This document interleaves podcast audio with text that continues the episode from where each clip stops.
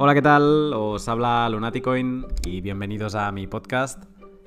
Tercera semana de mayo y parece que Bitcoin no para de subir. Lleva seis días consecutivos en subida tras subida y justo mientras grabo esta intro está rompiendo la barrera de los 8.100 dólares. Muchos esperaban este segundo bottom local, no sé cómo llamarlo, eh, sobre unos 4.200, que ahora mismo casi es la mitad del precio que tiene eh, Bitcoin a día de hoy. Y no, Bitcoin parece que no ha esperado y que ha empezado a coger la directa y subir para arriba. Veremos si esta mini parábola que está dibujando sirve para consolidar un territorio eh, de estabilidad sobre los 7000, 8000 o no, o si estamos ante el inicio de, un rally mayor que no sabemos ver ahora y que nos llevará más arriba. Veremos. Pero bueno, eh, como os decía, tercera semana de mayo y hoy vuelve, vuelve a estar aquí con la segunda parte de, su pod, del pod de Wasabi, Lucas Ontivero. En la primera parte eh, desmenuzamos las CoinJoins, que son el elemento por el que principalmente se conoce a, Wasabi, pero no es el único gran elemento de privacidad que ellos aportan a Bitcoin. La manera en que solicitamos la información de una wallet y comunicamos una transacción, por ejemplo, a la red, también es de suma importancia, esta manera, para garantizar no ser triangulados, encontrados y, en definitiva, desanonimizados. En esta segunda parte repasamos cómo Wasabi es también privada por su forma de, comunicarse con la red Bitcoin. El reciente soporte de las hardware wallets eh, como Ledger o Trezor también lo repasamos y luego también le lanzo a, a Lucas una serie de preguntas random con las que muchos nos podemos sentir identificados. De nuevo, un gran volcado de información de Lucas que no escatima palabras para explicarnos eh, de forma clara el por qué eh, Wasabi Wallet es una wallet de privacidad. Y de nuevo, un placer enorme escuchar eh, pues todas sus explicaciones. Sin más, os dejo con el pod. Hola Lucas. Lunaticoin, ¿cómo estás? Fantástico, fantástico. Con ganas de. Con ganas de volver a hablar contigo desde la última vez. Porque reescuchándolo todo y repasándolo. Fue, fue una maravilla. Te lo agradezco ahora, al inicio del pot otra vez. No, encantado. Y eso que fue largo, ¿no? Oh, fue una hora y treinta y ocho. sí, largo. ¿Largo? Pero al menos para mí, lo he, lo he escuchado un par de veces y, está todo como muy atado. Me gustó mucho, de verdad. O sea que te, agradezco también el, volcado que hiciste de que no te, no te guardaste nada y, que estuviste para, aclarar todo incluso en algún punto que intenté ahí a ver si, si te podía tocar la, la, fibra y que va, que vas. Genial. O sea que agradecido de verdad. Bueno, vamos a ver si podemos mantener entonces el nivel. Genial. Muy bien, pues acabamos el último, el último pod ah, en el que te lanzaba una pregunta que, mm, que, es una pregunta como que se cuece en, Twitter, que se cuece en muchos lados eh, cuando se habla de CoinJoins y cuando se habla de Wasabi Wallet. Y es que así como hablábamos el otro día de direcciones y de monedas que se podían poner en una blacklist eh, y que no sean aceptadas en, exchange, etcétera, etcétera, se habla de la, de la posibilidad que bitcoins que hayan sido coinjoineados, eh, que no se vayan a aceptar en exchange o a lo mejor en entidades más públicas. Digamos que pasar tu bitcoin por un coinjoin sea un poco como ensuciar tu Bitcoin. Y te quería preguntar, ya te lo adelanté el otro día, ¿qué opinas tú sobre esto? Bueno, esto depende de uno cómo lo, lo quiere encarar. ¿sí? Empecemos por la parte no técnica. Eh, si tu moneda viene de un CoinJoin, eh, deberías tener una mejor justificación. Es decir, si fuese que tu moneda ha sido, eh, ha participado de un CoinJoin en el que han participado monedas ilícitas, ¿sí? bueno, probablemente ahí pueda tener alguna especie de sentido. Ahora, si vos y yo y, mi mamá eh, hacemos un conjoin, ¿cuál sería el motivo por el cual esas monedas resultantes del conjoin deberían ser eh, tener un trato desigual? Eso es por el lado no técnico. ¿sí? Eh, luego, si alguna de esas monedas ha participado de un, alguna moneda, digo, marcada, llamémosle, ha participado de un conjoin, eh, del cual salen 100 monedas, vamos a variar las 100 monedas por un participante, ese sería el otro. Es decir, cada moneda se tendría un 1% de suciedad, llamémosle. Luego, desde la parte un poquito más técnica, eh, que no en realidad no es técnico tampoco. Eh, la semana pasada, Adam, que es el, el, que ideó la, la wallet, es el sitio de la, compañía, eh, publicó un script en el cual parsea la blockchain y saca una métrica de qué porcentaje de las transacciones son conjoins. Y está prácticamente al 5%.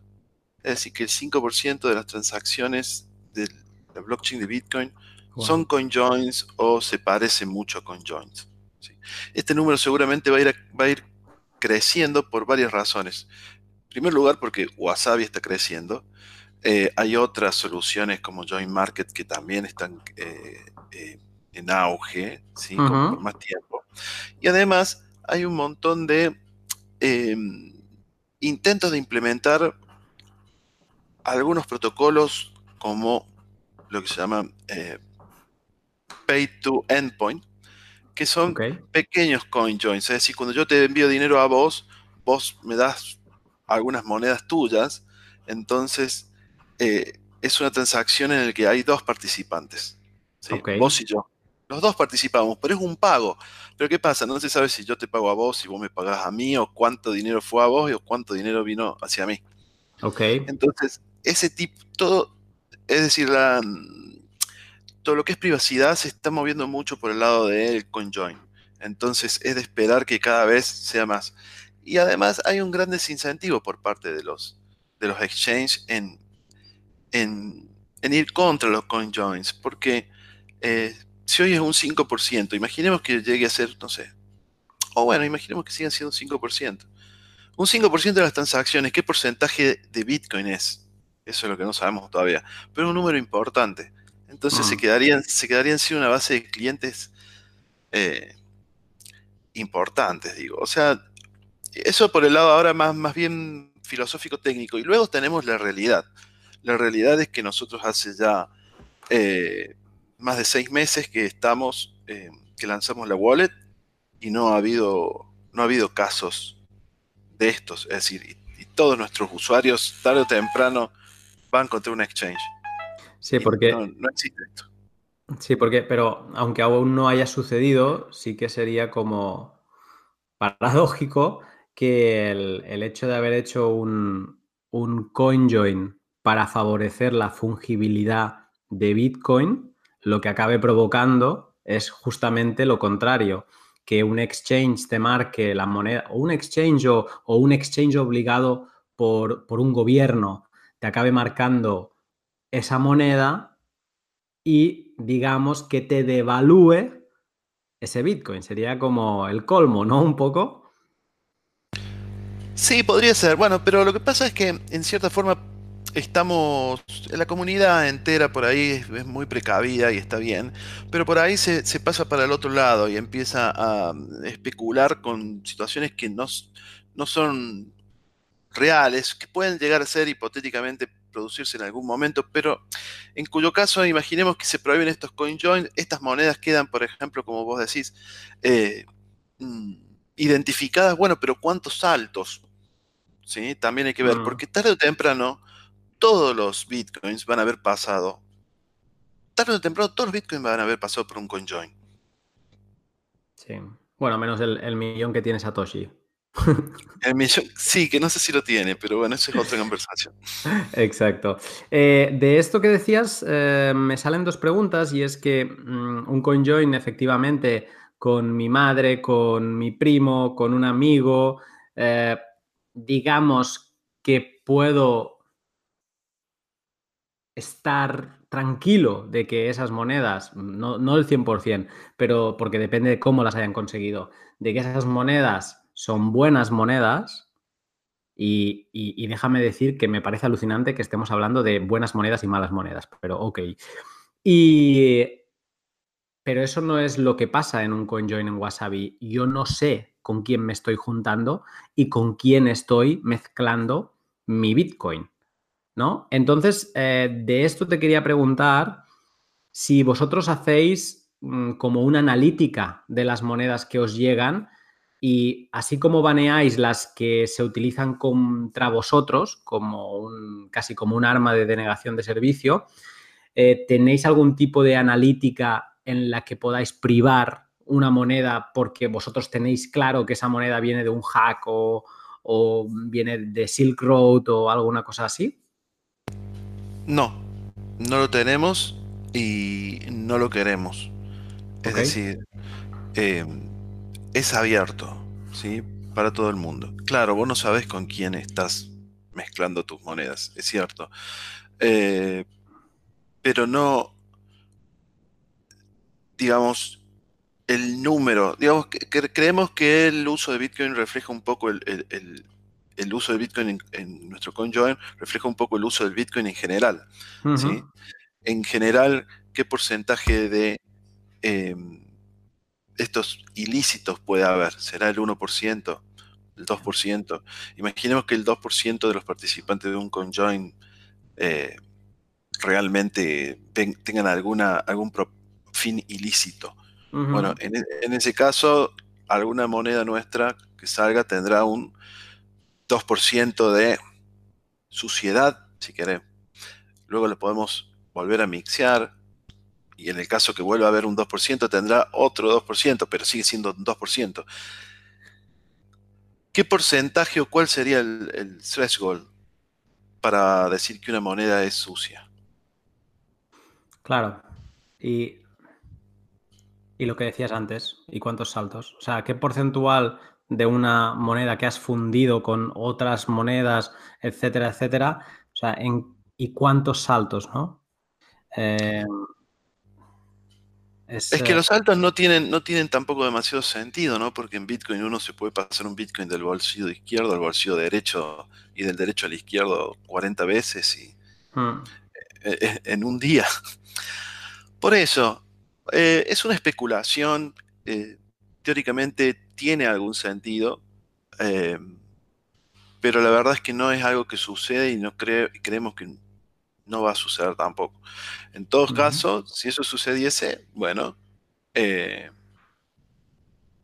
porque esto va cambiando, ¿no? Es como una guerra armamentística. Bueno, hmm. ahí deberíamos ver cuáles son las medidas que deberíamos tomar. Sí. No, y seguramente habría otras maneras para seguir ofuscando el origen de, esos Bitcoin. Digamos que realmente hablar de esto es hablar, es estar en, territorio desconocido, porque estamos teorizando sobre qué podría pasar. Ah, de todos modos, déjame que te comente que eh, los CEOs de la empresa eh, están dispuestos a defender la fungibilidad de tus monedas si fuese necesario, que no ha sucedido, pero si fuese necesario en algún momento que alguien te discrimina tus monedas por haber pasado por un CoinJoin, eh, si es necesario ir a juicio contra esa empresa, se va a ir a juicio contra esa empresa. Desde, desde la empresa de Wasabi, que es ZK eh, Snacks, ¿no? exactamente.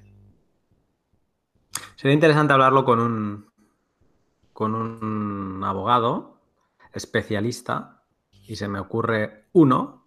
me guardo esta pregunta, para saber ah, cómo narices se agarra esto, ¿no? O sea, desde qué, ampara a, quién y desde qué lado, digamos, se, podría defender esto. Y también luego hay jurisdicciones y jurisdicciones, ¿no?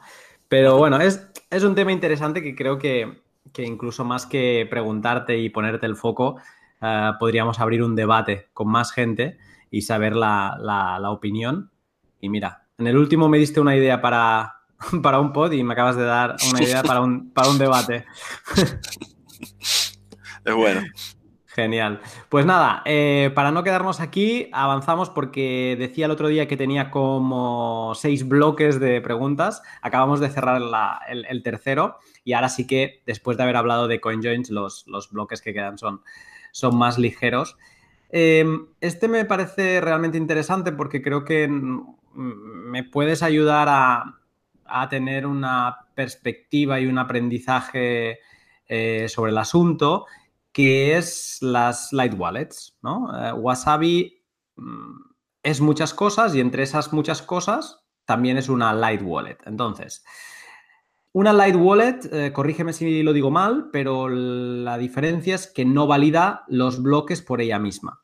Si ahora que ha habido toda esta moda de montarse un nodo de Lightning y primero te has montado un nodo de, Bitcoin porque lo necesitas, eh, y yo soy de los que he participado en este movimiento, pues digamos que ese nodo de Bitcoin está validando eh, los bloques. Ese sería un, no sé cómo se les llama a ese tipo de wallets, porque si es una, si la vuestra es una light wallet porque no valida, que es una full wallet. Sí, sería un full node. Sí, un full node.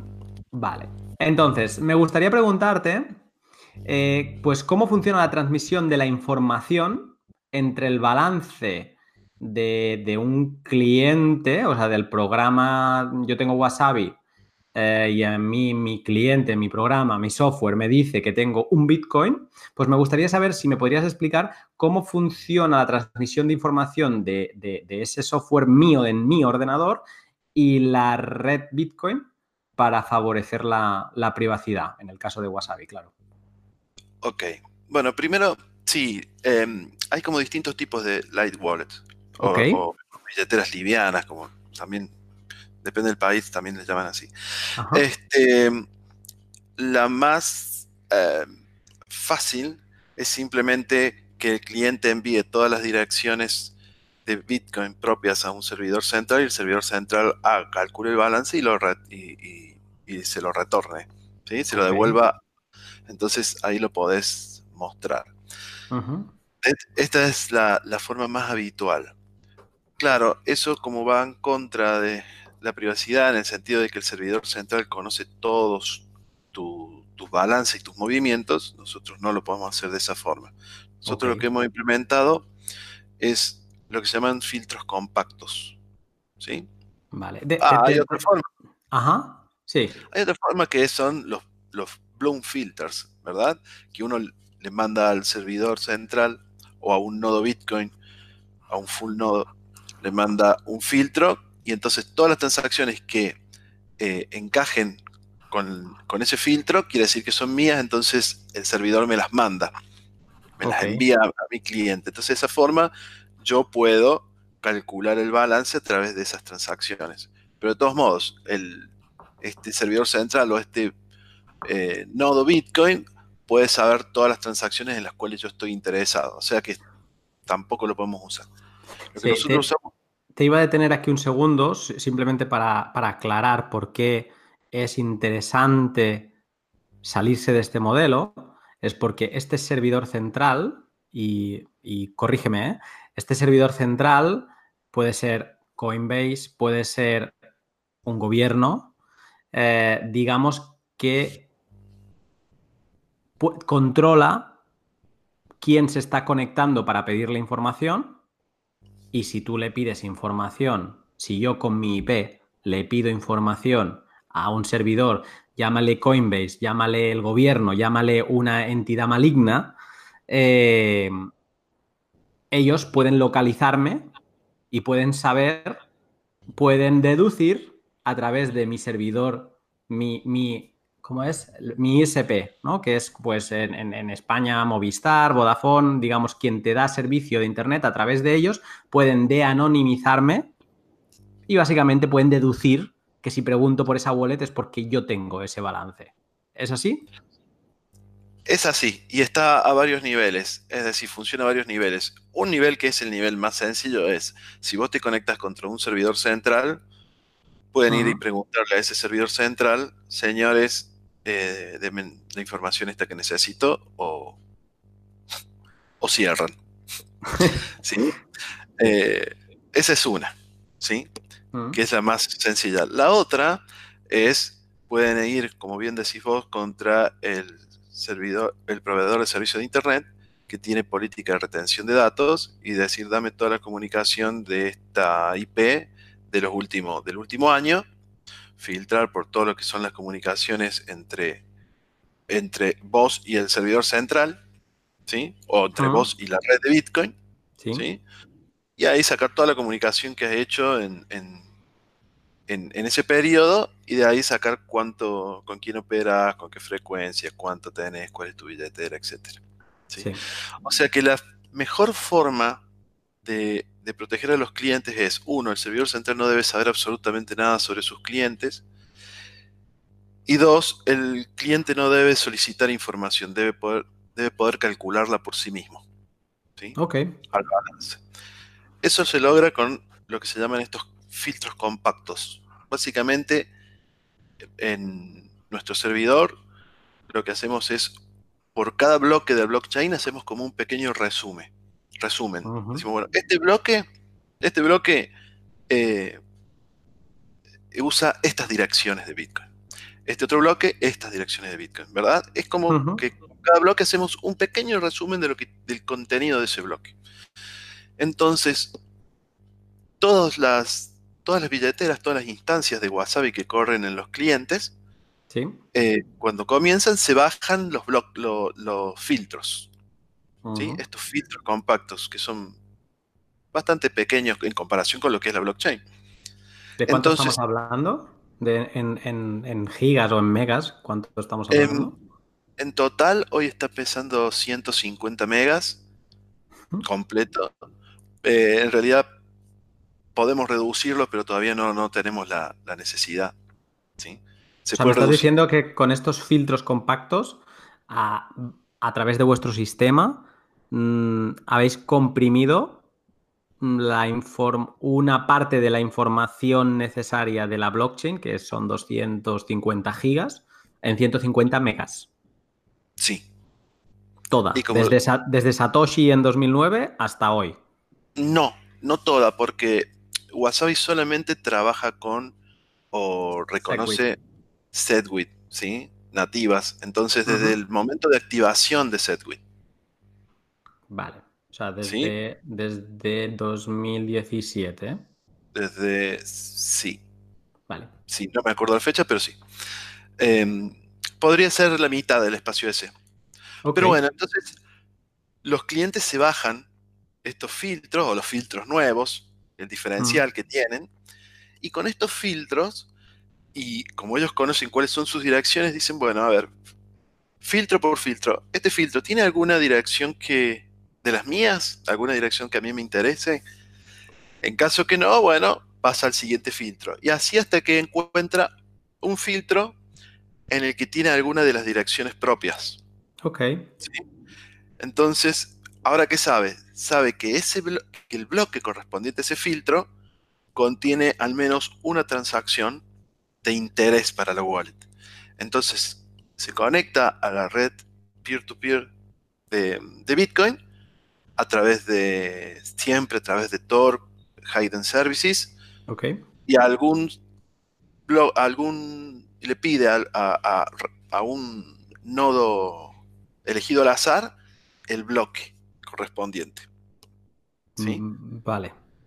Entonces se baja, se baja el, bloque correspondiente, chequea la validez del bloque, ¿sí? Mm.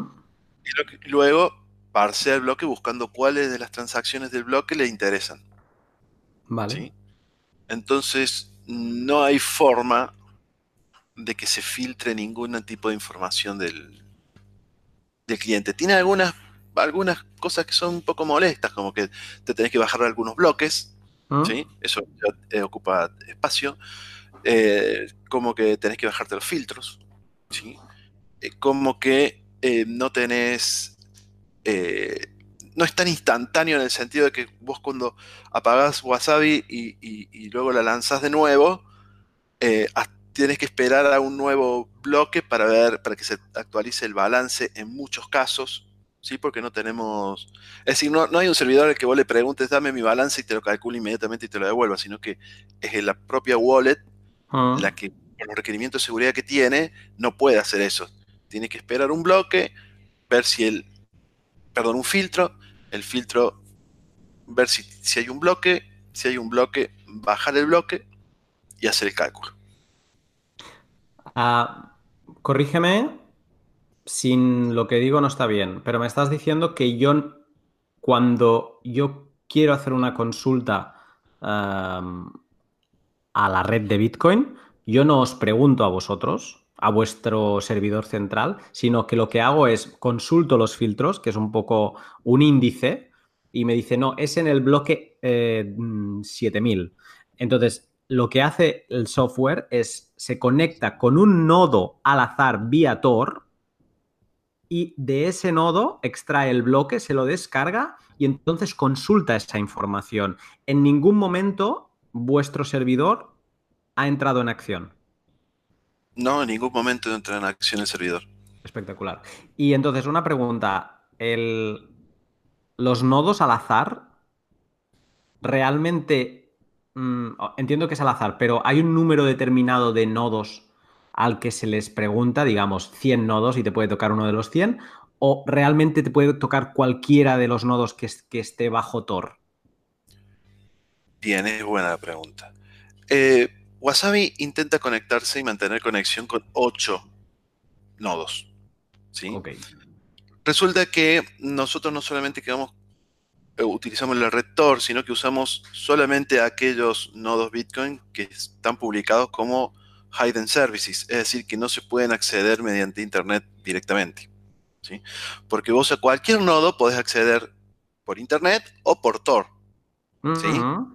Pero hay algunos nodos a los que están en lo que se llaman la, la Deep Web, llamémosle si se quiere, o Onion Services, ¿sí? que solamente puedes acceder por Tor. ¿sí? Vale. Que nosotros nos conectamos a esos. ¿Por qué? Porque si nosotros vamos contra aquellos, utilizamos, utilizamos Tor para conectarnos con aquellos nodos que también están públicos en lo que se llama la ClearNet, ¿sí? Tienes que salir a un exit node. Exactamente. Existe un exit node y ahí tenés varios ataques de man in the middle que se hmm. pueden ejecutar. Vale. Eh. Eh, te detengo aquí para no volvernos locos con esto, que nos hemos puesto un pelo más técnicos. Eh, cuando, pero es para aclararlo, ¿eh? Digamos que vosotros, o sea, hay dos tipos de nodos.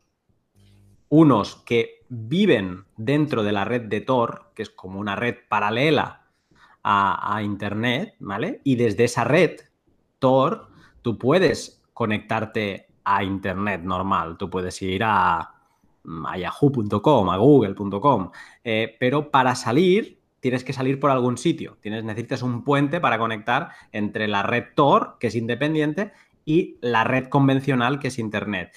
Por la puerta por la que sales es lo que, lo que yo le he dicho ahora, te he dicho de, un exit node. Entonces, eh, digamos que ese exit node Mm, puede tener un registro o puede ser un, exit node maligno y digamos que por ahí podría, digamos, podría ser atacado eh, esa información o podría, digamos que es malo. Traducido, no queremos que pase eso. Digamos que vosotros solo trabajáis con aquellos nodos, le pedís información a aquellos nodos que solo viven dentro de Tor, que no has de salir de Tor para consultarle un bloque. Exactamente, así es. ¿Y por qué 8? No hay una razón por qué 8. 8 eh, es lo que usa, por ejemplo, el, la, wallet propia de, Bitcoin, la Bitcoin Core Wallet. Eh, suele usar 8. Eh, Así que nosotros usamos 8, pero no, no hay un número 8. ¿Pero son los mismos 8 siempre o se van cambiando esos? No, no, no, se descubren. ¿Sí? Genial. ¿Cómo funciona? Eh, vos, te vos una vez que lográs conectarte a uno, ¿sí? ¿Mm? Ese, en algún momento, vos cuando, cuando te conectas, le pedís la lista de sus nodos, es decir, a cuáles él está conectado. Ok. ¿Sí? Entonces él te da cuáles son la lista de los nodos a los que él está conectado y vos te fijas si entre alguno de esos que está conectado hay alguno que cumple con las características estas. ¿Sí? son varias, por ejemplo, que tiene que, trabajar con SetWit, que tiene que poder proveer nodos, eh, bloques, etc. Entonces te conectas y una vez que te conectas a ese, le pedís a ese su listado de direcciones. ¿sí? A todos los nodos a los que está conectado. Y así, entonces se, va, descubriendo. Em, no, no, no, hay una lista fija. Por supuesto que tenemos una lista de inicial, ¿sí? Una lista inicial. Y luego es cuando se utiliza el protocolo Gossip, eh, digamos, pero dentro de Tor. Sí, digamos, es. Digamos, este mecanismo de, discovery que te acabo de, decir. Nosotros lo que tenemos es sí una lista eh, más o menos grande, ¿sí? ¿Mm? ¿Por qué? Porque la cantidad de nodos que están expuestos a la red Tor son mucho menores que la que son una fracción de los que están disponibles en, Internet. Entonces, tardaría mucho tiempo hasta que descubrís uno que cumple con las condiciones. Entonces, lo que hemos hecho es, tenemos, eh, nosotros hacemos esto, hacemos el, crawling de la, de la, red y sacamos todos los, nodos que cumplen con la condición y, tenemos un archivo con, un listado bastante grande de estos nodos. De acuerdo. ¿Tienes el, dato de ahora mismo? Ahora mismo te voy a atracar, ¿eh? no sé si lo tienes, pero ¿tienes el, dato de qué porcentual de nodos son, están únicamente en Tor y los que no lo están? No, pero es muy bajo el número que hay en Tor. ¿no? Yo creo que no llegan a los, a los 200 aquellos que están expuestos a la red Tor y que cumplen con las condiciones que nosotros necesitamos. Ok, vale, genial. Mm, es que tenía otras preguntas, pero creo que las has respuesto, o sea, que básicamente era la, vuestra diferencia con, con otras Light Wallets pero por lo que veo, o sea, es que... Bueno, pero déjame hacer una, entonces hacer un comentario, ¿sí? Resulta que eh, cuando hablamos de privacidad, uno tiene que ver qué tipo de privacidad quiere, porque no es algo que es verdadero o falso, o tengo privacidad o no tengo.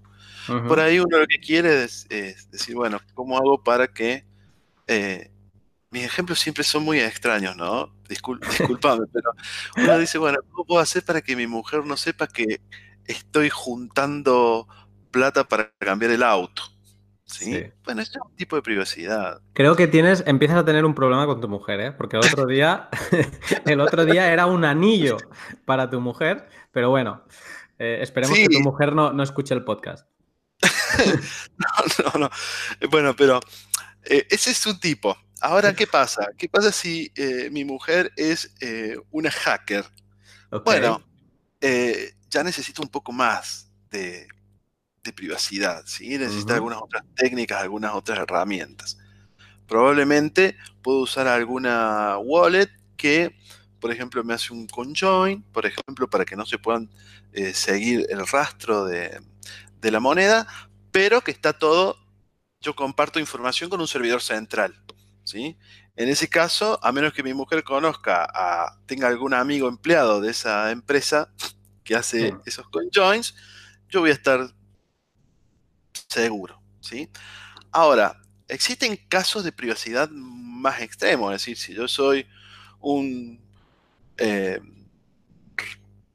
muchacho chiita que quiere luchar por una democracia en Arabia Saudita, entonces yo no puedo confiar en una empresa centralizada por más que haga CoinJoin, ¿por qué? Porque el rey saudí tiene, una, tiene mucha pasta, como dicen ustedes, y hmm. tranquilamente puede comprar esa información de la empresa. ¿sí? Entonces estamos hablando de que tenemos que protegernos de actores muy poderosos, ¿sí? Mm. Por eso es que la mejor forma de protegernos de actores muy poderosos, como este ejemplo, es que el, que el servidor central no sepa absolutamente nada, ¿sí? Y Mm. que en lo posible nadie pueda saber nada, ¿sí?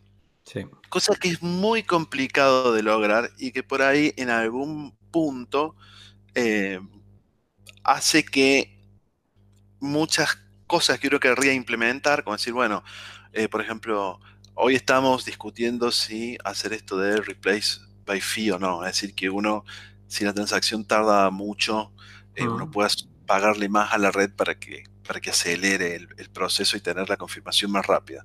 Sí. Bueno, en esos casos, por ejemplo, que es algo que la mayoría de las wallets quieren tener y si no muchas wallets ya lo tienen, nosotros antes incluso de empezar a discutir el tema técnico de, de cómo se hace o cómo implementarlo, tenemos que saber si lo vamos a implementar o no, porque puede llegar a tener algún impacto en la privacidad.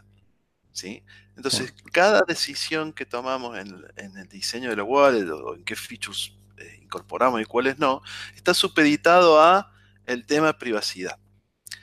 Eh, por eso es que cuando explicamos esto de los tipos de wallet, que es una, una wallet liviana, ¿sí? Sí. Y cuando empezamos a explicar esto de los filtros y eh, que dicho ese paso, los filtros son uno solo, es decir, todo el mundo se baja los mismos filtros, Mm. porque también te conectas a través de Tor y nosotros no sabemos quiénes nos están solicitando los filtros. Así que los filtros son los mismos para todos, ¿sí?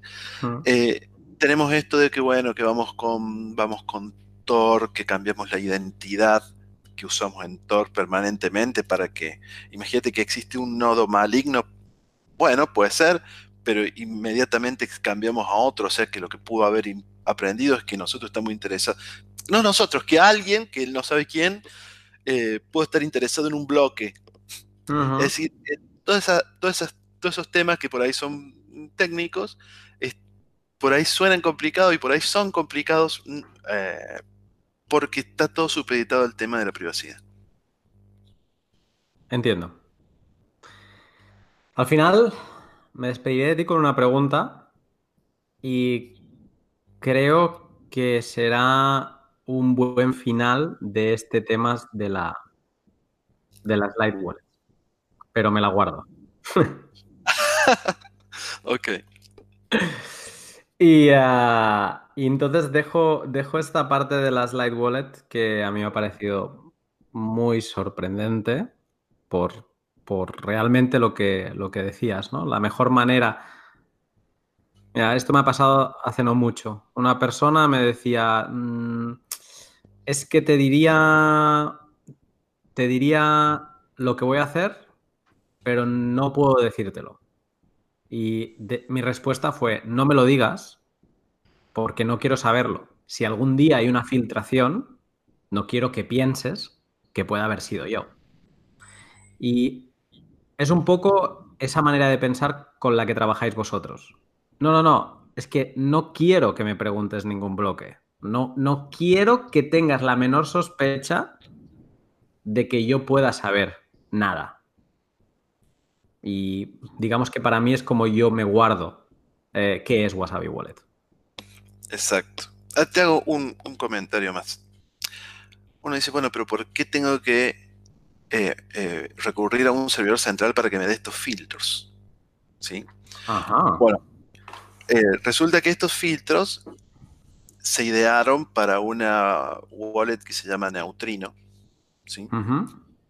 Y se plasmaron en dos PIPs, que son Bitcoin Improvement Proposals, ¿sí? Que son el- el BIP 157 y el 158.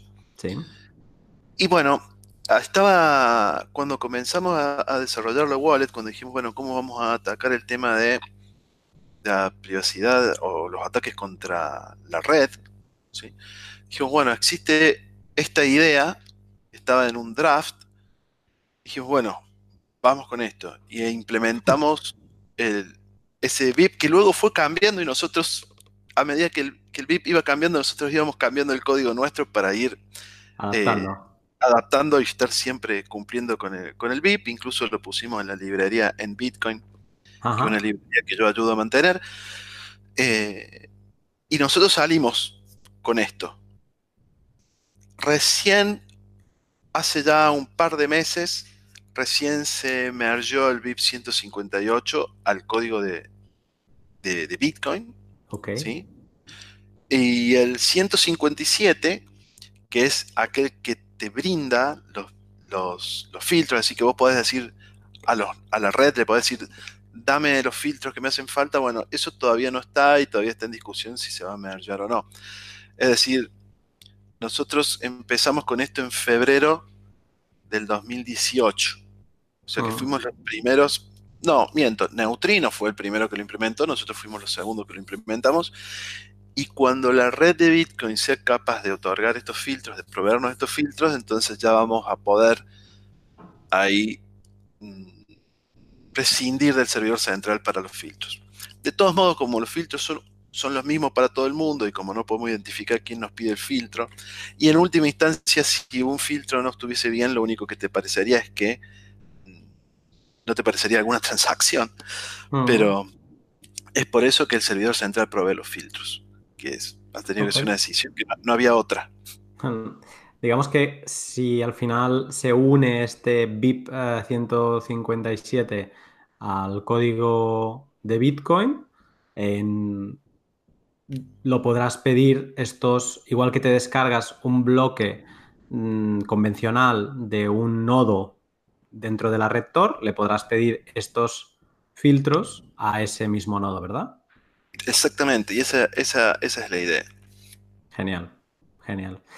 Eh, pues mira, eh, esto que me introduces, el otro día me lo ibas haciendo igual, me ibas haciendo como pases de gol y me la dejabas ahí para que yo fuera avanzando y esto me lo has hecho perfecto también, porque quería hablar del futuro de, Wasabi eh, y, bien, me voy a quedar, ah, voy a empezar por el presente porque habéis lanzado, si no es la semana pasada, pues realmente hace bien poco, que yo diría que fue la semana pasada, la versión 1.1.4 en el que como gran cosa, digamos, es que tenéis la integración Tor P2P, eh, peer-to-peer, y eh, la posibilidad de utilizar hardware wallets, que yo creo que esto ha sido lo que se ha llevado más prensa, por decirlo así, ¿no?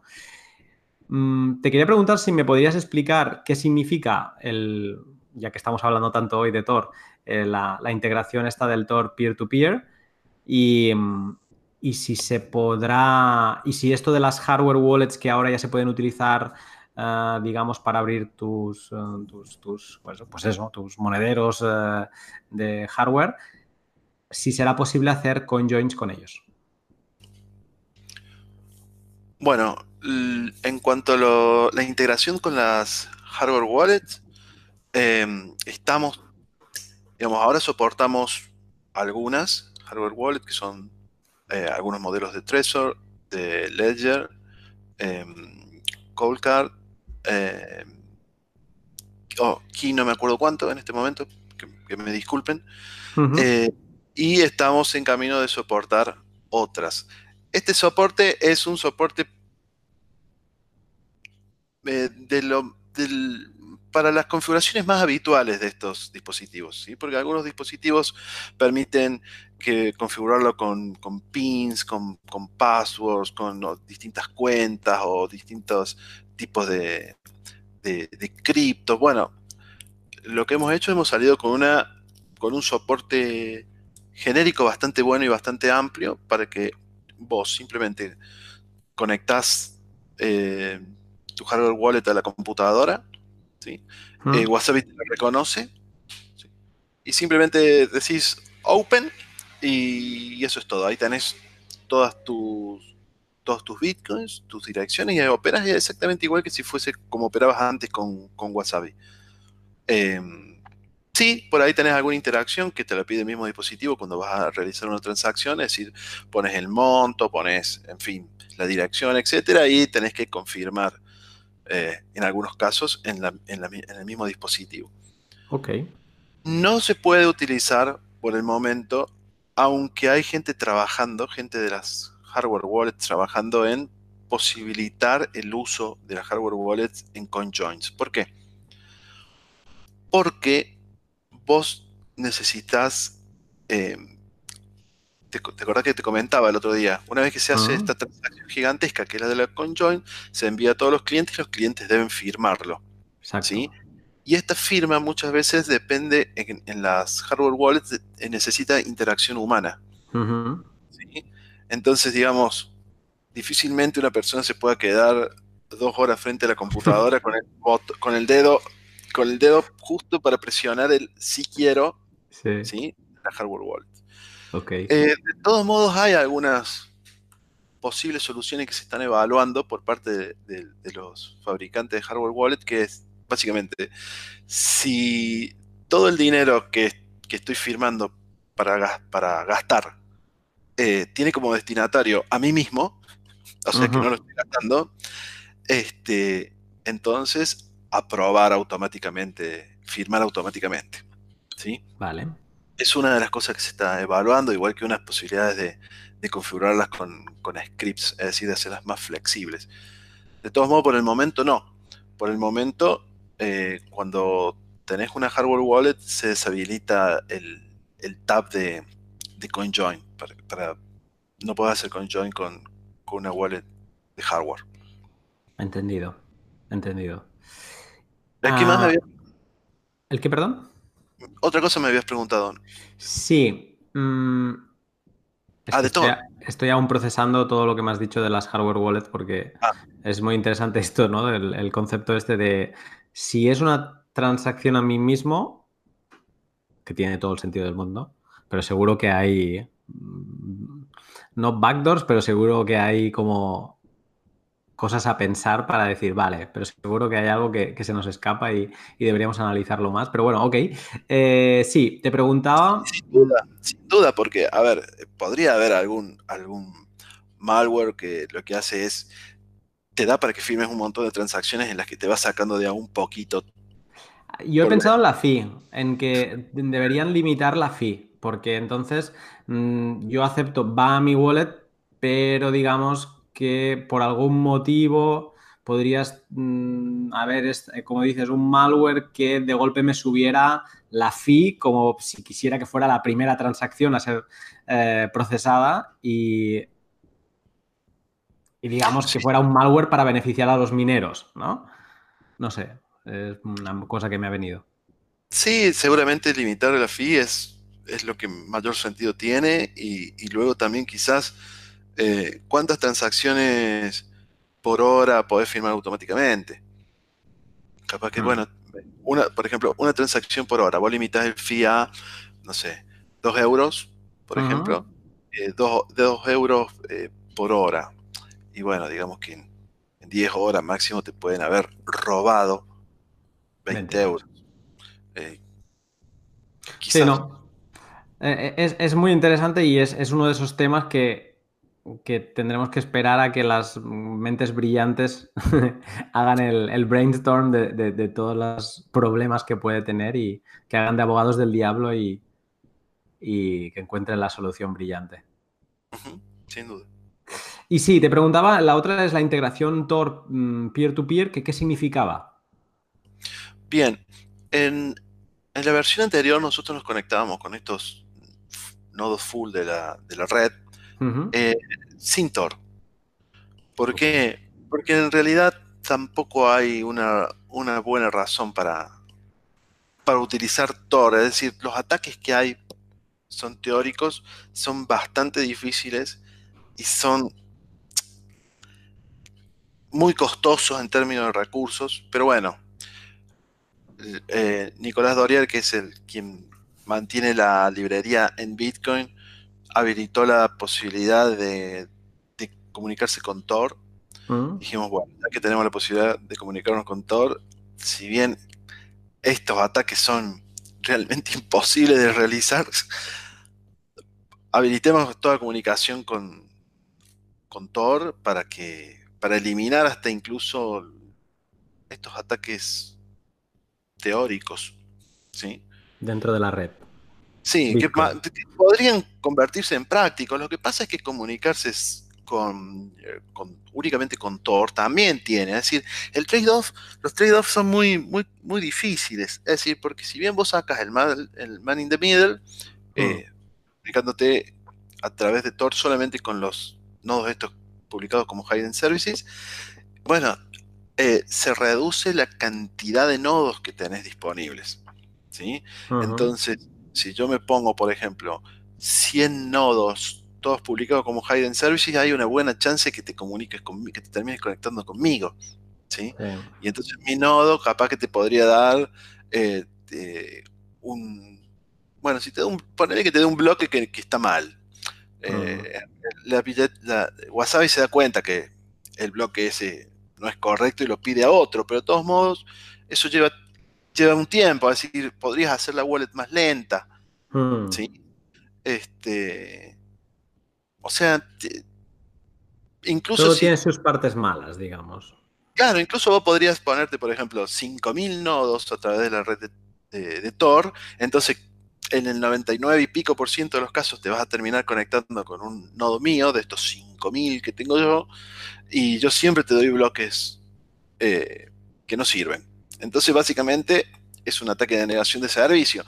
Bien, eh, es, es, complicado, pero en, al final creemos que es más seguro y reduce la superficie de ataque ir con eh, ir todo por Tor a, los nodos publicados con Hidden Services que ir por la por la red limpia, digamos. Entendido. Vale, y entonces te, antes, ahora ya sí que me he pasado al futuro, te quería preguntar que cuáles son los principales planes de futuro y si tenéis previsto en un determinado tiempo previsible eh, una versión móvil de, de Wasabi. Bien.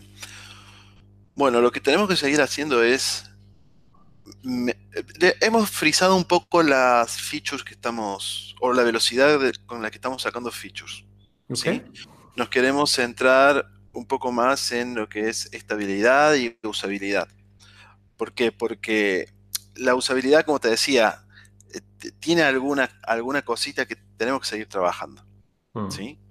Eh, eh, en, estabilidad, en que funcione en un rango más amplio de distribuciones Linux, ¿sí? Eh, eh, en fin, básicamente, básicamente eso, ir, ir mejorando la calidad del código de las distribuciones, hacer más distribuciones, nuevas formas de empaquetado que nos piden, soportar sistemas operativos que, que, orientados a la privacidad, ¿no? Porque si es una wallet orientada a la privacidad, debería funcionar bastante bien en sistema operativo orientado a la privacidad. Bien, en fin, estamos yendo este, un poco para ese lado. Luego hay pequeñas features como poder eh, obtener las llaves privadas de, tus monedas por si te las quieres llevar o las quieres guardar en papel o hacer eh, o, imprimir las, o llaves privadas, enviar a enviar a varios. Estamos analizando, como te comentaba, el replace by fee, o que sea más fácil hacer lo que es eh, children. Eh, sí, children pay for, for, for parents. Entonces, estamos eh, en ese camino. En cuanto a la versión mobile, no, por ahora no, y creemos. No, nunca digas nunca, pero creemos que no lo vamos a, hacer porque no es posible a priori o con el nivel en el que tenemos la tecnología hoy llevar todo esto a, dispositivos móviles. ¿sí? Es decir, tenemos requerimientos de, de disco que son no muy grandes, porque es una live wallet, pero te digo, tenés bloques más o menos un mega y medio por, por bloque, ¿sí? Y, varios bloques, obviamente. Si participas en conjoins mucho, y son muchos bloques. O si operas mucho, son muchos bloques. Eh, igual que si tenés varias wallets, ¿sí? Luego tenés los filtros, eh, que te decía son 150 megas más o menos. Eh, almacenamos el, el, el mempool. que mantenemos y, varios datos de logs, etcétera. O sea, eh, esos requerimientos los tenemos. Esos mismos requerimientos de, almacenamiento vienen de ancho de banda, es decir, te tenés que bajar los, bloques, tenés que escuchar la red peer-to-peer permanentemente por transacciones que te van llegando, eh, tenés que bajarte los filtros, ¿sí? Mm. Eh, tenés vas todo con Tor y tenés que tener un control muy fino de Tor, ese otro tema. Es decir, vos tenés que ser capaz de ir cambiando eh, la identidad con la que te vas conectando a los distintos servicios, a los distintos requerimientos. Es decir, es difícilmente se puede lograr. Ok, digamos que se complica en el estadio en el que está ahora el hardware y la tecnología móvil para, bueno, es que estoy pensando, si lo tienes en, tu red Wi-Fi, pero es que incluso la batería lo tendrías que conectar a un... O sea, para que estuviera sin que te consumiera tus datos móviles, tendría que estar en un Wi-Fi, pero tendría que estar activo constantemente, por lo tanto tendría que estar también conectado a un cargador y que digamos que la palabra mobile empieza a perder sentido porque acaba siendo más fijo que un portátil o que un ordenador de mesa. Y no, entiendo, entiendo que la problemática va por ahí. Sí, y además otro tema, o sea, habría cosas que se podrían solucionar, ¿sí? Pero tenés que soltar algo. No, no, no lo puedes llevar todo a mobile. Es decir, uno podría, por ejemplo, decir, bueno, eh, mm, no bajemos bloques, no bajemos filtros, ¿sí? Es decir, nos comuniquemos con un servidor central, ¿sí? O demos la posibilidad a gente, distintas personas que corran su, propia su propio mm, servidor, ¿sí? Y nos conectemos de manera random a alguno de los servidores disponibles, ¿sí? Entonces, en esa forma, nosotros no tendríamos que bajarnos ni bloques, ni filtros, ni, ni ah, solucionarían enormes problemas. Ahora, ¿cuál es el otro problema? Bueno, si ya no tenés el mismo nivel de privacidad. Quizás tengas un buen nivel de privacidad o muy buen nivel de privacidad o aceptable, pero no tenés el mismo nivel de privacidad. ¿sí? Mm. Eh, no sabes si alguien está logueando, si alguien no está logueando. Si... Es decir, es... no queremos bajar el nivel de privacidad.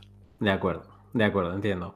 Eh, solo un apunte de, una cosa que has dicho antes, que, tenéis como para futuro hacer fácil, digamos, el exportar las claves privadas y, y una cosa si has comentado, eh, ahora mismo no es que tu wallet esté encerrada en Wasabi, tú tienes el, el seed, ¿no? La semilla, y tú con eso puedes coger otra wallet em, Samurai, por poner una, y podrías, digamos, reabrir, digamos que sí que te lo puedes llevar, lo que estáis, lo que hablabas tú antes es, digamos, de ver tu llave privada, ¿no?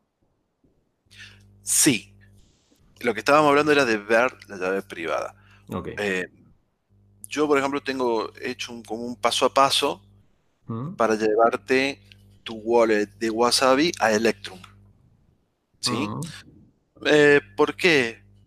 Porque la gente tiene que sentirse que no está en una prisión. ¿Sí? Que no, no, no es que la pusiste acá y ahora dependes de nosotros de por vida. Eh, vos, siguiendo el paso a paso, con tu semilla, te lo importas en, Electrum y luego tiene solamente un paso manual extra que hay que hacer, que es incrementar eh, el rango de búsqueda que hace eh, Electrum para que encuentre todas las direcciones, porque lo que pasa es que Wasabi genera muchas direcciones internas, por esto mismo que, participen con joins. Entonces, simplemente hay que tocar unos parámetros, ¿sí? Y vos en en Electrum tenés toda tu billetera. Lo, mismo exactamente que tenías en, en Wasabi. Sí, en otras billeteras también. Lo que pasa es que lo hemos hecho en Electrum porque creo que Electrum es una, opción de lo que es móvil es, o de escritorio también. Es, una de las más usadas. Vale. Ah, puede haber billeteras que no, digamos, que sea más complicado. No, simplemente que no, no, creo que sea más complicado, simplemente que no hemos hecho un tutorial paso a paso para otras. Lo hemos hecho solamente para. Vale. ¿Cómo es? Para Electrum. Vale, genial. Eh, vale, pues eh, dicho esto, solo me quedan unas preguntas así como más random para un poco acabar de, tener las cuatro dudas que, no sabía dónde englobarlas y, la pregunta final que hablábamos antes. Eh, entonces, escuchando el pod del otro día, pensé un caso en el que vamos a poner el que sé que tiene muy un set de anonimato muy bajo, pero pongamos que hay 10 participantes y que en un conjoin. Sí. Ah, si alguien se pusiera a investigar una de esas salidas de 0,1 Bitcoin, tendría 10 candidatos eh, de, de, origen. Ok. Es realmente importante eh, que quien participa en un conjoin sepa qué hace, sobre todo no por, por cuando lo hace, sino por el qué hacer con, con las nuevas monedas fraccionadas que, has, que, que, tienes en diferentes wallets. Me explico. Si de esas 10 personas, 9 son unos inconscientes y digamos que en tarde o temprano asocian de nuevo esas salidas a su identidad, el décimo, el pobre décimo que lo ha hecho bien, mm, digamos que revela su identidad. Eh, ¿Qué quiero decir con todo esto? Que, hay como una, un poco una responsabilidad mm, de no solo de a la hora de participar en una conjoin, sino de lo que haces después para seguir manteniendo el anonimato de tus eh, colegas de ese conjoin, ¿no? Sí, eh, es correcto lo que decís. Em, digamos que, ah, en primer lugar, por eso, por eso mismo es que es bueno, más allá de que eh, yo entiendo que ha sido un ejemplo, es bueno seguir participando en CoinJoins, ¿sí? Porque una vez que habíamos dicho que son 100, 10.000, un millón, ya digamos que si fuese toda gente distinta, ya debería haber un millón de personas eh, estúpidas, no estúpido, digamos, un millón de, no un millón, 999.999 personas que lo hacen todo mal, mm. y, entonces ahí vos quedás expuesto. Lo que se vuelve un poco más, más complejo, pero vos necesitas, más allá del resto, también necesitas vos eh, saber lo que haces poco. ¿sí? ¿Por qué? Ah. Porque nosotros podemos protegerte de la red, de alguien que esté analizando la red. Podemos protegerte de alguien que esté analizando la blockchain. ¿sí? Pero eh, si yo, por ejemplo, vos me, vos me haces un pago con una moneda que salió con Join, ¿sí? Sí. Y, y, a mí viene alguien y me dice, ¿de dónde sacaste esta moneda? digo, ah, me lo dio Lunaticoin. Así que ya está. No, es tan complejo. Este, pero sí, digamos, la idea es que eh, este anonimato que obtenemos lo obtenemos básicamente como participando de, un, de una gran cantidad de gente. O sea, somos, nos, ocultamos en, un, en una multitud. ¿sí? Si, si, esa multitud de repente decide toda correr y nosotros nos quedamos quietos, bueno, al final vamos a quedar expuestos. Hmm. Pero sí, tiene sentido lo que decís. Sí. No, y digamos, creo que eh, no, voy a abrir este melón, sí que, que podría ser otro podcast, que es, eh, he hecho un conjoin y ahora qué. Porque digamos que y, hay material de esto escrito, hay mucho en inglés. No sé si tú quizá esta pregunta pueda servir para dar algún recurso en, español, pero básicamente eso, he hecho un conjoin y ahora qué mecanismos debería utilizar para que, para que sigan estando desasociados de mi identidad. Y aquí abro el melón de no te conectes desde no te conectes desde una wallet que utilice un servidor central, porque aunque tú los hayas desasociado, eh, ese servidor central puede tener, eh, le puede pasar la, información a un actor malicioso que a la vez tiene potestad para pedirle información a tu servidor de Internet y por lo tanto estás volviendo a conectar tu, identidad. Es ese inconsciente, digamos, de que te he hecho en la pregunta anterior. Y no sé si tienes algún... Es que es genial la pregunta porque se me había pasado y es más, se me había ido del radar y es, es muy buena pregunta. La razón por la que se implementaron las, o por la que implementamos las eh, hardware wallets, fue por dos razones. Uno, porque mucha gente quería utilizar hardware wallets, pero otra fundamental es que estaba siendo uno de los mecanismos más importantes por lo que nuestros usuarios perdían su privacidad. Mm. ¿Por qué? Porque justamente participaban de los conjoins, tenían todas sus monedas em, limpias, ¿verdad? Con un alto nivel de, anonimato y luego las seleccionaban a todas y las enviaban todas de una sola vez a la hardware wallet y cuando se conectaban, cuando conectaban su hardware, hardware wallet al, al, software propio de la wallet, ¿sí? Okay. eso enviaba toda su información al servidor central proveedor de la hardware wallet, ya sea Ledger, ya sea Trezor o lo que sea. Entonces, esa es una muy buena pregunta.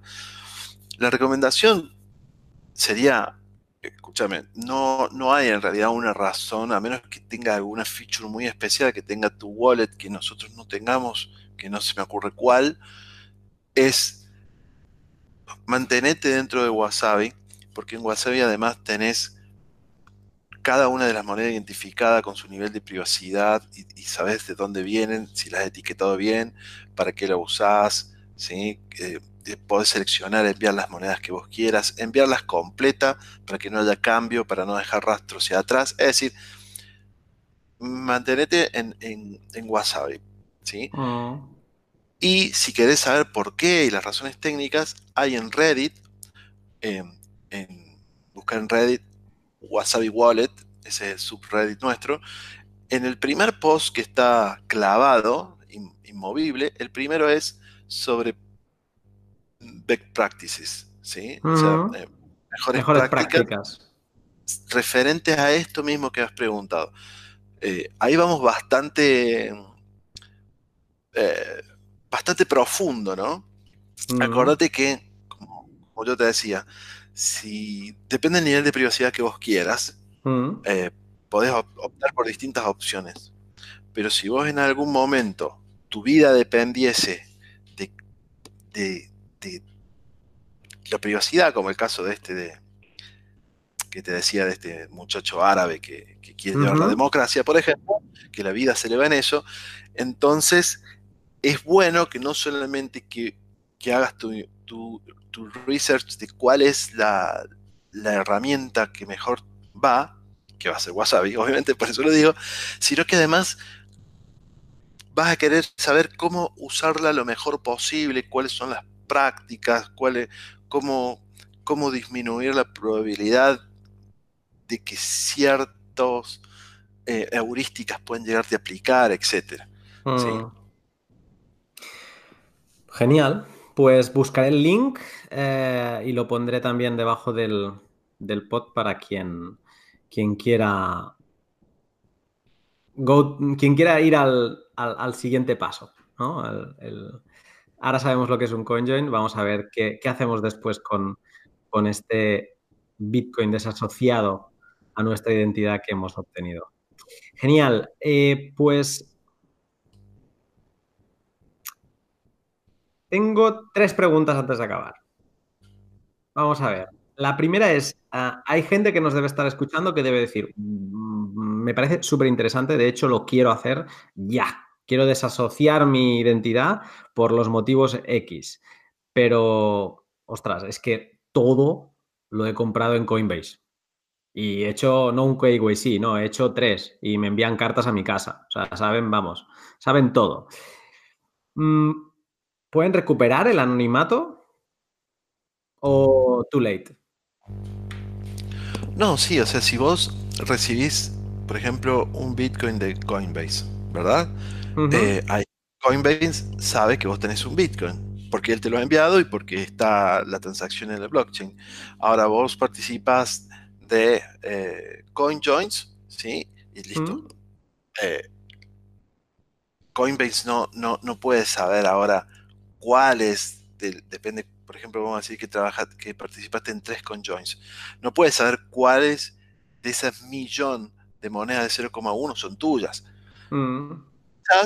puede inferir, podría llegar a inferir que, bueno, que como son todas CoinJoins, probablemente vos seguís teniendo un Bitcoin. Sí, pero eso lo puede inferir hasta el momento en que se finalizó el tercer CoinJoin. Luego la gente empieza a gastar y no sabe si vos lo gastaste, si no lo gastaste, a quién lo enviaste o cuándo. O sea que perdió el rastro. Una vez que vos llegas a un CoinJoin, ya sea que lo vas traqueando una moneda hacia atrás y llegaste a un CoinJoin, o que la vas traqueando de atrás hacia adelante y llegas a un CoinJoin, es como que llegaste a un nudo imposible de desatar que no sabes para qué lado va nada. Entendido. Ah, saben que tuviste un Bitcoin en algún momento, pero no saben qué hiciste con él desde ese momento. Exactamente. Genial. Eh, si a la larga se aplica una capa de privacidad en, la capa 1 de Bitcoin, o sea, en la base, porque ahora digamos que la privacidad se puede conseguir vía servicios de wallets, en este caso vosotros, y, hay otras opciones. Eh, si a la larga se aplica esta privacidad, ¿seguirá teniendo sentido Wasabi? Algunas cosas sí otras no. Si se aplica la privacidad en, la, en el layer 1, o sea, en el protocolo mismo de Bitcoin, seguramente lo que es análisis de la blockchain no va a tener sentido más, ¿sí? O, la mayoría de los ataques no van a tener más sentido. Van a haber otros como el análisis de la red para saber vos a, qué transacción estás haciendo. Básicamente metadata, ¿sí? Eh, frecuencia, cuándo, etcétera. Seguramente también eh, a qué direcciones, ¿sí? Lo que ocultan, la privacidad que te ofrecen a nivel eh, protocolo parte de ocultar el monto, ¿sí? Sí. Empiezan de ahí, de ocultar el monto. Digamos que si hablamos de ocultar el monto, todavía hay mucha información que se puede extraer, ¿sí? Por ejemplo, con, quién, podrían decir, bueno, con quién transas, ¿sí? Con qué frecuencia y de ahí eh, hay mucha información que se puede extraer. De todos modos, eh, sería una. Sería grandioso tener privacidad en la capa 0 o en la capa 1. Mm. Tiene sus eh, inconvenientes por los cuales yo creo que no, se va, no lo vamos a tener. ¿Sí? Mm. Es decir, vos cuando ocultás algo, por ejemplo, en este caso, ocultar el monto, luego como perdés control sobre el monto, si alguien fuese capaz de romper esa la criptografía utilizada para ocultar el monto, podría eh, generar Bitcoin y seríamos, no podríamos darnos cuenta que eso está sucediendo. Hmm. Otro podcast que sale, que es hablar de, ok, eh, fungibilidad y privacidad en capa 0 o en capa 1, de Bitcoin en la base, pero ¿en qué medida? Ese es el gran debate.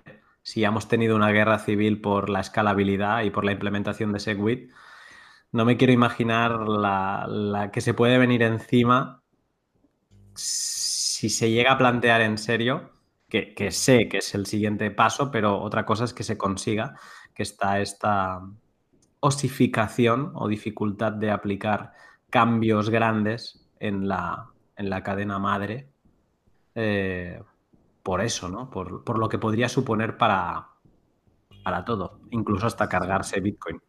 Sí, lo que pasa, Nati, es que nosotros no sabemos para qué lado va Bitcoin. La verdad que sí, al principio creíamos que era bueno para micropagos, luego nos dimos cuenta que para micropagos no, era bueno, o pensábamos que eh, hemos, hemos siempre ido pensando que podía ser para, para esto, para el otro, y no, no se ha dado, ¿sí? O, mm. no, se ha dado así, se ha dado quizás de mejores maneras. Ahora, tenemos este tema con el tema de, la privacidad, eh, se juegan dos cosas muy grandes. Uno, no sabemos si Bitcoin va a ser la herramienta de liberación de la humanidad, ¿sí? ¿Mm? O si va a ser la mejor herramienta de vigilancia del mundo, ¿sí? Eh, y otro tema, que no lo sabemos, no sabemos el futuro, y sin embargo estamos obligados a actuar ya. Que eso es, es horrible, porque si vos no sabes para qué lado vamos, ¿cómo vas a actuar ya? Bien, porque si nosotros no, nosotros digo todos, ¿Mm? La comunidad. sí, en- en- no, no logramos resolver esto, tenemos el siguiente problema. Más y más exchange, más y más negocios, más y más regulaciones, ¿sí? se van a sumar a Bitcoin. Y en algún momento cuando vos quieras ponerle privacidad no vas a poder ponerle privacidad. ¿Mm? ¿sí? Porque las fuerzas que vas a tener en contra por parte de todos los exchanges regulados, por parte de todos los, los inversores institucionales que han puesto montones de dinero, ¿sí? Esos tipos directamente dicen, no, no, si, si, si es anónimo saco la plata y, el, y colapsa todo, ¿me entendés? ¿Mm? Entonces, eh, más esperamos, más enemigos tenemos, ¿sí? Mm. Digamos. Pero es que tampoco lo podemos hacer sin estar absolutamente seguros, porque una de las cosas que define Bitcoin es que va a haber 21 millones. Entonces, y eso es algo que no se puede, no, no le podemos, perdón la palabra, no la podemos cagar, ¿sí? Eh, Permitiendo que a lo mejor algún, a lo mejor hoy funciona, pero en 10 años se, alguien descubre que cómo, cómo romper la criptografía y empieza a generar Bitcoin sin que nadie lo sepa y cuando nos damos cuenta tenemos 27 millones de Bitcoin. Mm. Eh, es complejo, sumamente complejo. Sí. Sí, y ahora, escuchándote hablar, mm, he hecho una reflexión que no sé si viene al caso, pero Bitcoin fue, o, o- se dice que fue la reacción a las malas prácticas del sistema financiero, eh, pues los últimos años antes de, de la aparición de Bitcoin, ¿no? Eh, y ahora me da la sensación que Bitcoin evoluciona y reacciona de nuevo a casos como el Cambridge Analytica de Facebook y digamos que reacciona con esa privacidad en todos los niveles y bueno, es, es un pensamiento que, que dejo caer aquí así como me viene de cuán reaccionario y cuán idealista sigue siendo Bitcoin y qué maravilloso, me encanta. Sí, la verdad. Pues ah, mm, para no mm, seguirme volviendo loco, te hago la última pregunta, que es aquella pregunta con la que quería cerrar el tema de antes, que es cuando hablabas de las Light Wallet y, que cada uno tiene que definir pues el nivel que necesita, que quiere. Y te, te quería pedir un consejo, que dieras un consejo para alguien que no tenga Bitcoin y vaya a empezar ahora, o, o incluso para alguien que tenga algo de Bitcoin. Y no sé, o sea, un poco un, un consejo en, en general. ¿Sobre qué wallet utilizar? Mm, incluso sobre... No sé, si tuviera... Mira, no, vuelvo a la pregunta inicial. Alguien que justo va a empezar ahora en Bitcoin, ¿qué consejo le darías? Disculpa, Pelurati. ¿Alguien que va a empezar a usar Bitcoin? Alguien que no tiene absolutamente nada de Bitcoin. Nos ha escuchado, le ha picado la curiosidad, o incluso no nos ha escuchado, pero eh, digamos que le han hablado de Bitcoin, quiere empezar a usarlo y esto es lo que alguna vez eh, un, un- un amigo ya, podría decir, de este mundillo me dice, cometí muchos errores en el mundo Bitcoin, ahora estoy preparado. Bien. Eh, entonces, Bien. básicamente es eso. ¿Qué consejo le darías a alguien que, que va a empezar ahora? Bien. El primer consejo es que lea. Que lea. Eh, si sabe algo de inglés, no hace falta que sepa mucho, que busque que hay muchísimo material. Muchísimo. En español también hay, pero en menor cuantía. ¿sí? Mm, Eh, que lea mucho. Eh, luego, si quiere ver cómo se usa, si quiere jugar, puede hacerlo con monedas de test en la testnet. ¿sí? Es decir, es lo mismo, nada más que no con dinero real. De todos modos, mi experiencia es que la gente que empieza a utilizar Bitcoin lo hace muchas veces por necesidad. Eh, incluso yo, por ejemplo, que había leído mucho de Bitcoin y, hasta llegué a comprar un Bitcoin, eh, lo empecé a usar cuando en Argentina se puso el control de al, envío y, recibo de, fondos. ¿sí? Es decir, déjame que te cuente una anécdota personal. Venga. Eh, en Argentina, en un momento, si vos querías, no podías comprar dólares, estaba realmente prohibido comprar dólares, aunque, o sea, no había forma de comprar dólares en blanco. Entonces, el precio oficial era de 9 pesos por dólar y en realidad se comercializaba, si vos necesitabas dólares, los tenías que pagar 16 pesos el dólar. Casi el doble. Sí, algo que hoy es una baratija, 16 pesos por dólar hoy es básicamente un obsequio. este, y entonces, ¿qué sucedía? Yo estaba trabajando para una empresa eh, suiza y cuando me dicen, bueno, necesitamos hacerte el pago, pasarnos tus datos personales de, de tu cuenta, digo, mira, pagame en Bitcoin porque sucede lo siguiente. Si vos me pagas en dólares, llegan al banco y el gobierno se queda con los dólares y a mí me da 9 pesos por dólar. Hmm. Y como yo los quiero ahorrar, voy a tener que... Y no puedo ahorrar en pesos porque no soy un loco. este, tengo que salir y comprar dólares a 16. O sea que los, los, los 1000, 2000, lo que sea, dólares que vos me pagues, si me pagaste 1000, en realidad me estás pagando 500. Entonces, ese uso, por ejemplo, es un uso de, por necesidad, que es el mismo uso que se dio en Argentina por mucho tiempo, que creo que desgraciadamente se va a volver a dar, es el uso que se está dando en Venezuela, las remesas eh, por ahí, eh, incluso de forma transparente se hacen con Bitcoin. Es decir, vos le envías, acá le, le, alguien decís, toma, mándame, no sé, 100 eh, dólares y en realidad usan te reciben los 100 dólares, mandan Bitcoin y allá cambian los Bitcoin y le dan eh, o dólares o bolívares a, a través de local Bitcoin, una plataforma peer-to-peer, digamos, de, intercambio. Sí, hay gente, mucha gente que brinda el servicio ese, porque hay, eh, Venezuela, hoy hay muchas familias que viven de las remesas de, mm. de, de, sus jóvenes, básicamente, ¿sí? Mm. Entonces, es un uso por necesidad. Y cuando la necesidad aparece eh, y lees, te interiorizas, sabes, básicamente todo. Mucha gente, en Europa por ejemplo es increíble la cantidad que se usa. Yo no sé por qué se usa tanto siendo que no, no, lo necesitan tanto. Quizás sea por... yo no creo que se use. O sea, yo no creo que Bitcoin, decir que Bitcoin se usa en Europa es, es demasiado. Es demasiada palabra. Yo creo que se ahorra en Bitcoin o se especula en Bitcoin.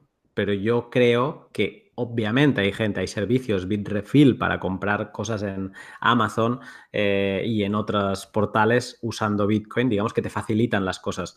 Pero no creo que sea un uso mayoritario. Yo creo que la gran mayoría de uso de Bitcoin en Europa es para ahorrar o especular. Sí, hay mucho, sí, yo me refería a que hay mucho movimiento en cuanto a que hay mucha conferencia, mucha charla, mucha información. Ah, ok. Pero sí, seguramente creo que tenés razón. Eh, también, quizás con estas nuevas movidas de eh, rate negativos que, están implementando o quieren implementar, probablemente mucha gente se escape hacia Bitcoin. Pero Bitcoin, eh, cuando, como, como es una solución, ¿sí? Hmm. Eh, mucha gente lo usa cuando lo necesita y empieza a hmm. leer. Entonces, por eso yo le digo, bueno, lee. Siempre está bueno leer y estar preparado porque uno nunca sabe cuándo va a necesitar de Bitcoin. Qué bueno. Y yo, seguí ese consejo. Yo, leí y, uh, y um, Suerte tuve que leí un poco antes del, del Bull Run de 2017 y digamos que entré a un precio decente. y, y yo después con la subida y caída, digamos, yo siempre he estado en positivo y, nunca me he preocupado. Pero sí que leí, bueno, lo digo siempre, lo dice todo el mundo, quiero decir que no es una cosa que me, haya inventado yo, pero es, es la famosa caída en la madriguera del conejo de Alicia, en el que empiezas y aprendes, lo dijiste tú, fue como tú empezaste el, otro pot y es casi como un buen fin de ciclo y, hacerlo redondo, que aprendes de economía, aprendes de, muchas cosas y Bitcoin es la excusa, la excusa para leer y para aprender y para al fin ser un poco más consciente del mundo en el que vives. Luego puedes decidir tomar la, pastilla, digamos, que te lleva a Matrix y, seguir viviendo en la mentira. Es tu decisión. Pero Bitcoin te permite abrir los ojos y aprender mucho de, cualquier cosa, desde Internet. Yo no había leído tanto de VPNs y de cómo se mueven los datos en Internet mm, en la vida. Y todo es gracias a Bitcoin. Nunca había leído tanto de economía, nunca había leído de tanta infinidad de temas que es lo que me sigue fascinando, lo que me sigue recargando de energía y eh, no sé si habrá un momento en el que esta energía se apague. No lo concibo ver. No, a mí me, a mí me setió la mente de una manera completamente distinta, absolutamente distinta, y, yo creo que no me voy a poder salir más, porque mm. eh, no sé si una vez que vos viste la realidad, si podés volver a, vivir en la Matrix y aceptarla. Sí. Eh, eh. Yo, me siento como Neo al final de la primera película, cuando, o no sé si al final o en la segunda, cuando ya Neo es Neo en Matrix y ya, ya lo domina todo, es como cuando Neo camina en Matrix, como que ves a los demás y, él está como a un nivel superior. No es que me considere un nivel superior, pero sí que, ve, o sea, hasta cuando un amigo me, invita a una cerveza, mi cabeza puede llegar a pensar estupideces como este dinero que hoy está pagando va a valer menos porque el gobierno está emitiendo moneda constantemente. Sí. O sea, eh, estupideces así de, de, abrir los ojos, ¿no? Y es... Yo le recomiendo a todo el mundo y una idea que tengo ahora es de, hablar, porque creo que se pueden beneficiar con, con, gente del mundo del arte, de cualquier disciplina, y, que, y preguntarles si saben qué es Bitcoin. Y luego introducirles a Lightning, introducirles al servicio, por ejemplo, de tipping y, que puedan recibir propinas por ahí. Pero me gusta, o sea, una experiencia que quiero practicar en abierto y compartir con, quien quiera escucharlo es volver a ese estado virgen que creo que, en parte reacciones ya no me acuerdo, ¿no? O sea, hay cosas que ya no me sorprenden y, me gustaría revivirlas con alguien, ¿no? Alguien así y, explicarle y dejar que, preguntasen. Es, una, es, eh, me parece muy interesante esta, esta caída en la madriguera. Aunque no sé si estoy en, derecho de, empujar a alguien a la madriguera, eso es otra, otra reflexión. Sí, esa es otra reflexión, pero yo creo que es un deber de uno, eh, porque uno todo esto que hace lo hace por el bien del prójimo. ¿Sí? Hmm. Yo, por ejemplo, eh, mi hermano y yo, los dos, le decimos a, mi madre que ella tiene algunos dinero, ahorros de toda su vida. Hmm en plazos fijos. Eh, mami, saca, saca esos plazos fijos porque el gobierno te los va a robar a todos, como ya lo ha hecho cinco o seis veces, no sé cuántas veces lo ha hecho. Mm. Te los va a robar y vas a quedar sin un solo centavo. No, bueno, pero compraré dólares. Digo, bueno, pero si justamente lo que te quiere robar son los dólares, porque los pesos no, te no hace falta robártelos porque los puede imprimir cuando quiera. Mm. Te van a robar, te van a robar, te van a robar y no sabemos cómo hacer porque, y ya la estamos convenciendo, ya, ya se está dando cuenta.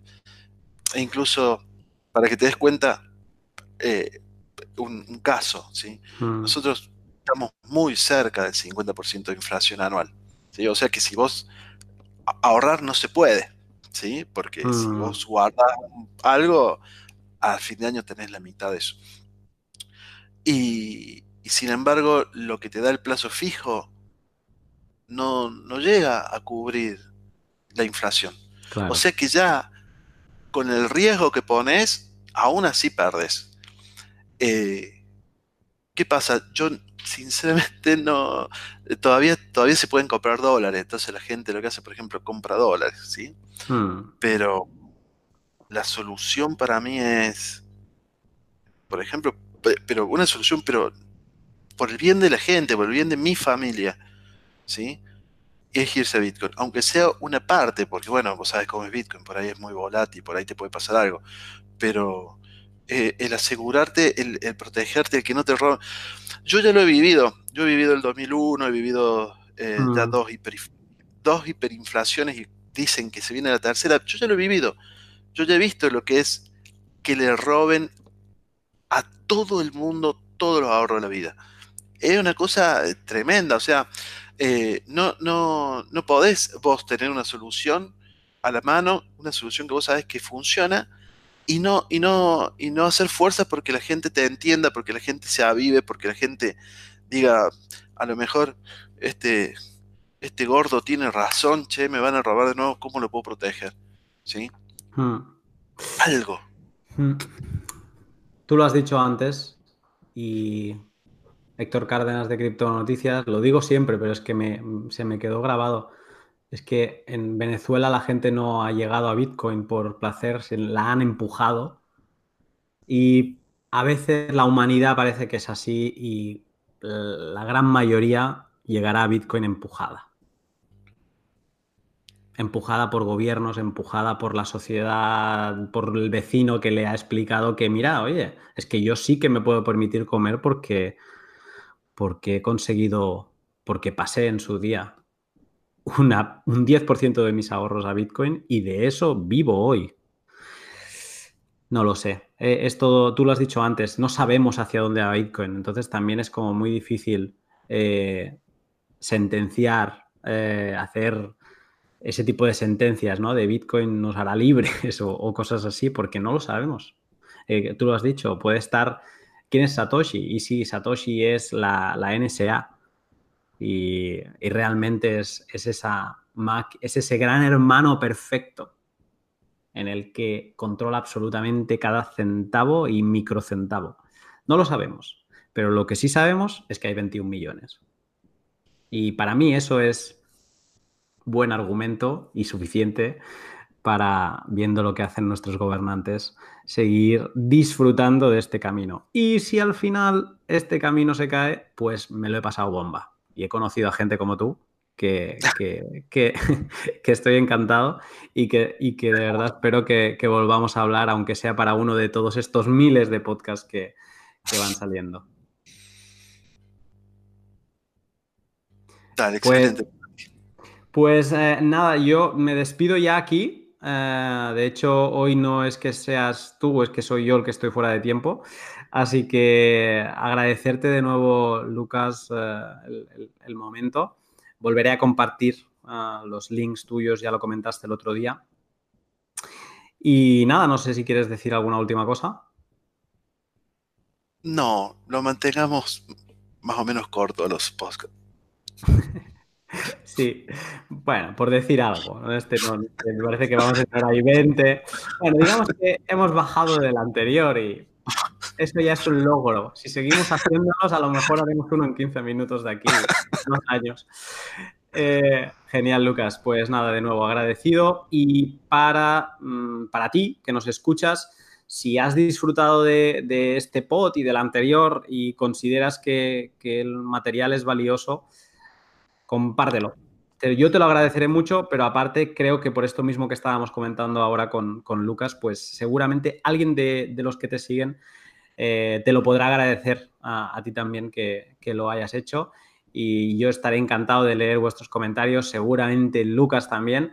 Ah, así que os animo a que, a que lo hagáis y, aunque solo sea un, hey, está guay o, uff, no estoy de acuerdo en X, pues eh, estará bueno poder eh, pasar esto a, en lugar de tener dos sets de anonimato y estar solo Lucas y yo, a que haya un coin join de ideas de, de 100 eh, set de anonimato o un millón, vete a saber. Eh, Lucas, un saludo y muchas gracias.